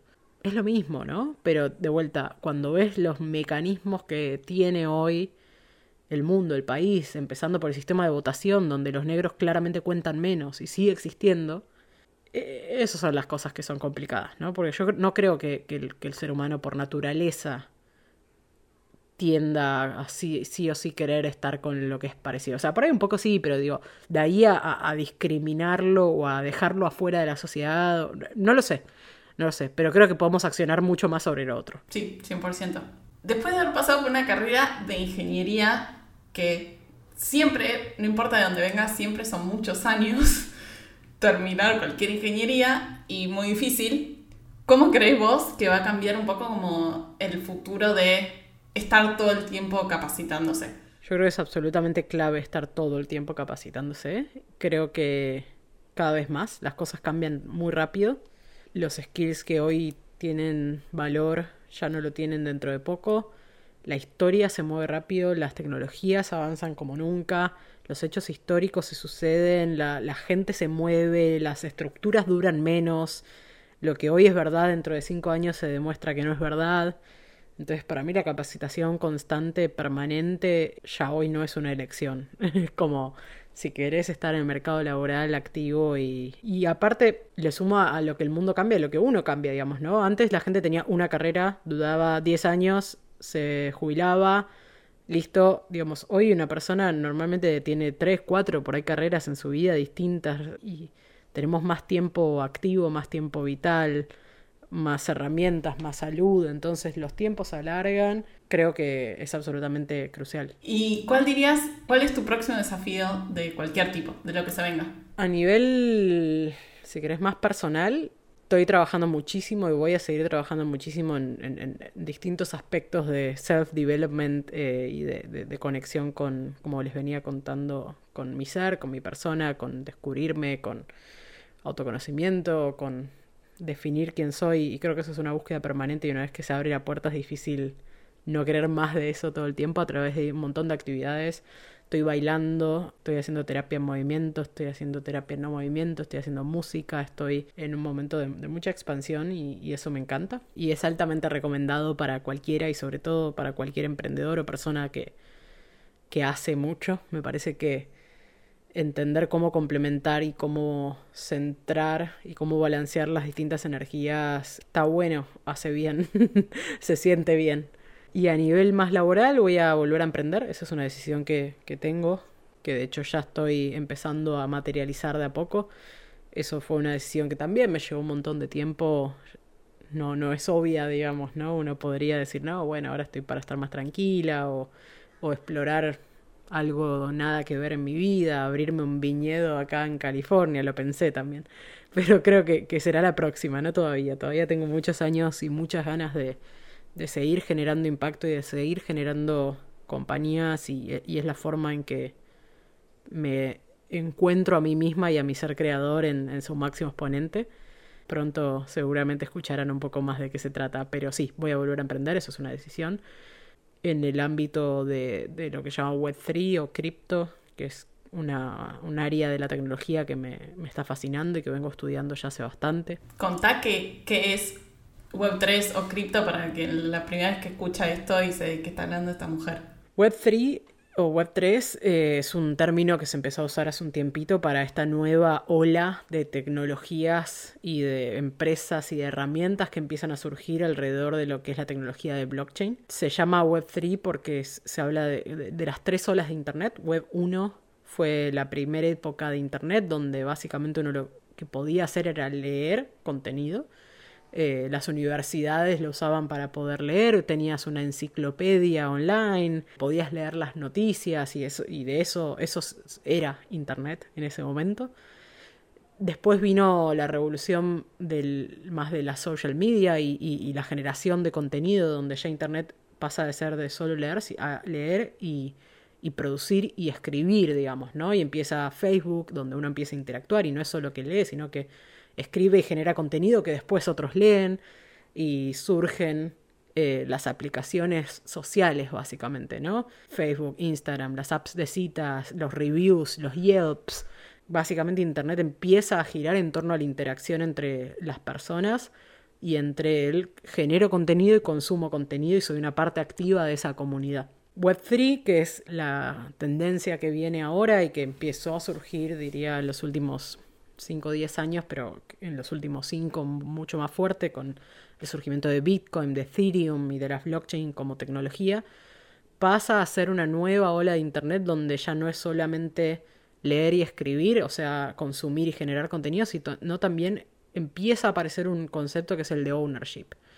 Entonces, yo no solo genero contenido y consumo contenido en Internet, sino que soy dueño de pequeños pedazos de Internet sobre todo aquellos donde soy activamente una persona que, que produce contenido, que genera valor y viene un poco en contra de este monopolio de captura de valor de las grandes compañías, de las pocas grandes compañías que monopolizan, digamos, todo este, este mundo más social, donde es, che, pará, esta empresa no es nada si yo dejo de, de producir este contenido. O de si todo. Y, y, la verdad que la cantidad de plata que me estoy llevando, la cantidad de valor que me estoy llevando respecto al que genero es muy baja. Entonces, ¿qué pasa si surgen otros modelos donde se incentiva a un ownership distribuido, digamos, donde cada vez más personas pueden capturar valor del valor que generan en las distintas herramientas y las distintas plataformas de Internet. Filosóficamente es increíble y, tiene un montón de otras cosas que están buenas, el, el mundo de blockchain en general. Estamos muy early, recién arranca, hay un montón de lo que está sucediendo, sobre todo cuando uno habla cripto, mucha gente lo, lo, linkea directo a lo que es criptomonedas, porque quizás es lo que más ruido hizo, y Bitcoin y, la, y, y, a la especulación financiera, y a compro esta y me voy a hacer millonario y después me cagan. Y, bueno, ese es un mundito muy chico dentro de lo que es toda esta movida Web3 o, o movida de blockchain, cripto en general. Y creo mucho que es una tecnología que vino para quedarse, no para reemplazar todo Internet, como los maximalistas dicen, así como Web2 no reemplazó Web1. Seguimos leyendo el diario online, seguimos haciendo un montón de cosas que, siguen existiendo, solo que se le agregó una nueva capa de, posibilidades. Y bueno, como es algo tan nuevo y, tan transformacional, eh, hay todo por hacer, ¿no? es como aquellos que creen en, esto como el futuro de Internet, te dicen estamos en la época como previa a las .com, previa al 2000. Mucho de lo que hay, o el 99% de los proyectos que están surgiendo van a morir. El 1% que sobreviva son los próximos Facebook, Google, Amazons de la nueva era dentro de 10, 15 años, ¿no?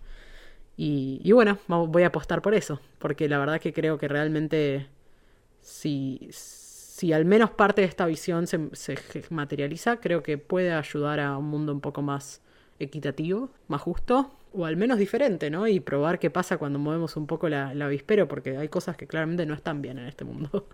Y también va a ser súper interesante navegar esa ola. ¿No? Por más que, que, el proyecto muera o no, pero pasar por ese proceso va a traer un montón de cosas buenas. Sin duda, y al menos nuevos desafíos intelectuales, que es una de las razones por las cuales quiero volver a emprender. No me, no me interesa hacer algo que ya sé que va a funcionar y que es una cuestión de operarlo bien. Yo ya sé que puedo operar bien una compañía. Estoy para, para un desafío diferente. ¿Quiénes dirían que influyeron en, en tu mindset? ¿Qué personas o referencias que pueden ser físicas o de internet moldearon tu forma de pensar?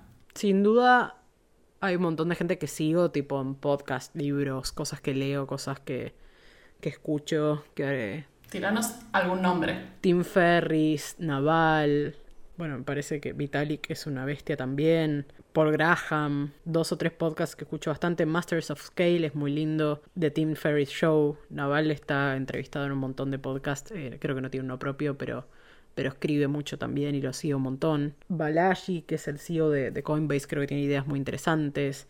En el mundo puntualmente de Web3, eh, Jesse Walden, que es el actual partner de un fondo que se llama Variant, me gusta mucho cómo piensa. Y después tengo muchos mentores, amigos, ex socios que sin duda son parte de estas conversaciones y que me aportan un montón y con los cuales me encanta desafiarme intelectualmente y contarles que estuve leyendo y pasar un link y pasar otro y creo que eso siempre ayuda.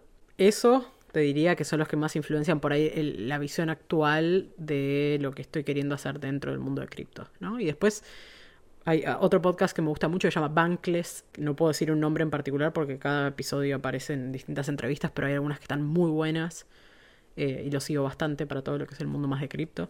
Más a nivel, si querés, mi, camino más personal, más de crecimiento. Bueno, Naval es, es un gran tipo también, habla, habla de cosas muy interesantes. Leí un libro ahora justo este mes que, que me gustó mucho. Estoy tratando de acordarme de, de los últimos meses, ¿no? Que se llama Recapture the Rapture que lo, recomiendo. El tagline, o sea, se llama Recapture the Rapture y después eh, dice Rethinking God, Sex and Death in a World that has lost its mind. Así se llama. es muy actual. De hecho, habla del COVID, o sea, salió hace muy poquito y es, y es como una mirada interesante de, de las cosas que están rotas en este mundo y distintas herramientas o formas que uno tiene para empezar a tratar de, deber de llegar a un a arreglarlas de algún modo o al menos intentarlo, ¿no? Tanto desde la tecnología, desde el cambio social, desde el cambio en uno mismo. Eh, me, pareció muy interesante también, por ahí me llegó en un muy buen momento, pero lindo libro actual que te abre la cabeza, que te muestra nuevos modelos mentales. Después a nivel libro más como emprendedor o más fácil de digerir, pero que es de mis favoritos, es The Hard Thing About Hard Things ese lo recomiendo muchísimo a cualquiera que está queriendo emprender o hacer un camino propio. Es de los pocos libros de emprendedores donde digo, estos están tirando la posta. No hablan de lo que queremos escuchar. Tipo, te cuenta las miserias como son. Y, como que lo difícil no es levantar plata. Lo difícil es las relaciones humanas y políticas intrincadas que hay detrás para poder convencer a un VC, como van muy a, la posta de la posta, al menos habla mucho de la experiencia personal y yo me sentí muy identificada, como que iba leyendo cada capítulo, era sí, sí, y esto, y qué bueno que a alguien le pasa lo mismo y no estoy sola en este mundo. Entonces, eh, en ese sentido está bueno porque humaniza un poco también y, te, muestra que no, no, sos el único que está pasando por los problemas que estás pasando, ¿no? Eso, eso te genera bastante tranquilidad, me parece. Muchos de estos nombres ya salieron en otros capítulos, así que a la tarea, el que todavía no googleó nada de todo esto. Quiero saber si tuviste algún momento donde digas, no puedo creer que logré o que está pasando esto como de sorpresa y de orgullo. ¿Y ¿Qué fue? ¿Qué fue y cómo fue? Por suerte, todo el tiempo. es más, te digo, hoy, al menos una vez por semana, caminando por el barrio en el que vivo, digo, no puedo creer que estoy viviendo acá. Tipo, realmente miro, es un nivel de belleza increíble, estoy en un lugar que, que no hubiese ni soñado, donde mi vida están pasando cosas increíbles y mínimo una vez por semana digo, wow, no puedo creer que estoy acá. Más del pasado, si querés, hubo un momento muy, muy lindo, me acuerdo, que fue cuando fuimos seleccionados emprendedores en Deur. No solo es un título muy prestigioso, si querés, en el ecosistema emprendedor, sino que realmente la experiencia y cómo lo hacen y el panel internacional, que había sido un evento en México, la gente que había, cómo prepararon el espacio, el cóctel, me acuerdo el día después de que nos, nos dijeron ganaron o quedaron elegidas o pasaron el panel, digamos. Recuerdo esa noche con, con, con mucho, mucho cariño de, de, ese nivel de, wow, tipo, mira dónde estoy, estoy en un lugar increíble en el paraíso, en el medio de una isla de México con esta gente grosa. Me acaban de decir que quedé como emprendedora en Endeavor, ¿viste? Cuando se te afloja el cuerpo de repente y, y aparece una sonrisa enorme. Algo parecido sentí cuando cerramos nuestra primera ronda de inversión también, cuando vendimos la empresa obviamente también. Eso, son como hitos que, que lo siento en el cuerpo, es ese momento de liberar el estrés que suele venir antes de uno de esos momentos pico, relajar los hombros, relajar el cuerpo, que se te ponga una sonrisa enorme en la cara y decir, wow, ahora hay que disfrutar. Y si me tuvieses que decir una, ¿cuál sería tu definición de éxito? ¿Qué se te ocurre? Poder estar disfrutando lo que uno hace en el día a día, punto. Para mí es eso. Es, es como estar ocupando la mayor parte de tu tiempo y energía en algo que te hace feliz y que te, que te hace bien y que es una elección, idealmente con la gente que uno quiere, en pos de, de un objetivo y una misión que te haga sentido a vos. Pero para mí es eso, es como poder estar en el día a día haciendo lo que a uno le gusta desde un lugar auténtico y que sea verdad para uno y no necesariamente para el resto. Y ser consciente también de eso, aún mejor con, con mucha gente querida alrededor. Lu, ¿cómo cerramos este capítulo? Dejo un espacio para un último mensaje a quienes nos escuchan, algo que dijimos o que no dijimos, algo que valga la pena contar para, para cerrar esta entrevista. Me agarro un poco del, nombre que elegiste para, para, este podcast, tiene que haber algo más. Lo pensé bastante justo ayer cuando me acordé que hoy íbamos a tener esta entrevista y como que me, gusta y no me gusta a la vez. ¿Por qué? Por un lado, y, eso, vamos a decir porque como que me gusta mucho esa incitación a la curiosidad. Digo, creo que hay algo hermoso y que al menos a mí me llena muchísimo en la vida, que es ser curioso y seguir manteniéndose curioso y juntarse con gente que, que, incentiva esa curiosidad, escuchar contenidos como el que este podcast propone, entender que, que el universo tiene un montón de cosas para darnos y, y, experiencias para vivir y, y, soy muy de vivir con ese mantra en la cabeza, ¿no? Como de, de, de seguir explorando. Pero a la vez, y ahora voy a decir la, la otra parte, también soy muy de, entender que lo que tenemos es suficiente y de que valorar lo que tenemos hoy y entender que por ahí no hay algo más, sino que lo que tenemos hoy es good enough, es gran parte de esa felicidad y esa búsqueda también. Y eso es algo que vengo pensando mucho en el último tiempo. Entonces, quizás, nada, dejo esa reflexión de acoplada al nombre del podcast, como que me parece que ambas cosas son súper importantes, ¿no? La búsqueda permanente, el exponerse a nuevas experiencias, el aceptar desafíos cuando uno no está preparado, dejar todo ir por algo que no es muy seguro pero que suena bien, el, el, no tomarse la vida tan en serio. Hay un montón de cosas que, que tienen que ver con ese algo más, que están buenísimas y, y ojalá toda mi vida pueda seguir sorprendiéndome con nuevas experiencias y nueva gente y nuevos capítulos de mi vida. Pero creo que es igual de importante también simplemente entender que lo que tenemos hoy puede ser suficiente y, al menos en como no estar permanentemente en la ansiedad del que vendrá y lo que quiero buscar, me parece que también está bueno. Entonces, dejo eso por ahí como, como final reflection que me resonó un poco ayer cuando escuchaba y leía el título del podcast que me pasaba esa, esa dualidad, ¿no? No sé, por ahí me gustaría escuchar también de tu lado cómo, cómo lo pensaste, cómo lo vivís o de dónde viene. Es que creo que es según en qué punto de tu vida estés, ¿no? Me parece 100% válido las dos, las dos facetas que decís, pero es en qué punto estás. O sea, si estás si estás pasándola mal, si las cosas no te cierran, o sea, anda por la opción 1 de la curiosidad de explorar. Y si ya sentís que te realizaste, que, no sé, hiciste check en un montón de cosas que querías hacer y probar, también está la parte de, de evaluar tus privilegios, de calmar esa ansiedad, de decir como, bueno, pero ¿qué, qué más? ¿No? Voy a, voy a necesitar para sentirme bien o realizada o cuánto más sueldo puedo tener una compañía o cuánto más desafío. Me parece que son recontraválidas las dos según en qué momento estás, ¿no? Y para qué estás. Total. Esto que vos decís como, quiero volver a emprender. Bueno, quizás otra persona en tu lugar hubiese dicho, ya está, con esto estoy bien, estoy hecha, entre comillas, y me busco algo más tranquilo. Entonces, válido para, para quienes nos escuchan que elijan en, en qué momento están, pero también a mí me gusta esto, como no tomarse todo tan en serio, ¿no? Como sacudir un poco las cosas, que siempre que tengamos las necesidades básicas cubiertas, que es muy importante, y no lo doy por sentado, arriesgar un poco más, ¿no? Riesgo medido, pero, pero jugársela un poco más. Me encanta, sí, totalmente. Saber cuándo arriesgarse y tomar decisiones de riesgo en la vida es absolutamente clave para, para extender esa frontera hacer siempre lo mismo y necesitar y, desear resultados diferentes es, es ridículo, ¿no? Es, hay una frase muy conocida que dice eso y, muy verdad. Así que bueno, gracias, gracias por, por la invitación. Espero que te haya gustado. Eh, espero que a la gente que escucha le sume algo, le deje alguna idea dando vuelta esta charla. Y cuando quieras, aquí estaré. Hermoso. Eh, Luz, ¿dónde te pueden encontrar en internet si alguien quiere conectar con vos?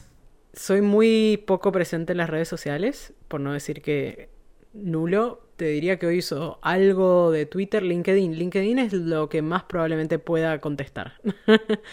Excelente. Súper. Cerramos entonces. Gracias Lu, te mando un abrazo. Un saludo. Gracias por todo. Gracias por escuchar este capítulo. Si tenés alguna amiga o amigo que le pueda gustar esta entrevista, reenviáselo que nos ayuda a crecer. Entérate del detrás de escena y mis recomendaciones de libros o podcast junto a mis reflexiones mientras construyo Tiene que haber algo más, uniéndote al correo semanal en tienequehaberalgomás.com barra correo. Todos los links de lo que hablamos están en tienequehaberalgomás.com y puedes mandarnos cualquiera de tus comentarios por las redes sociales en arroba tiene que haber algo más. Nos vemos la próxima.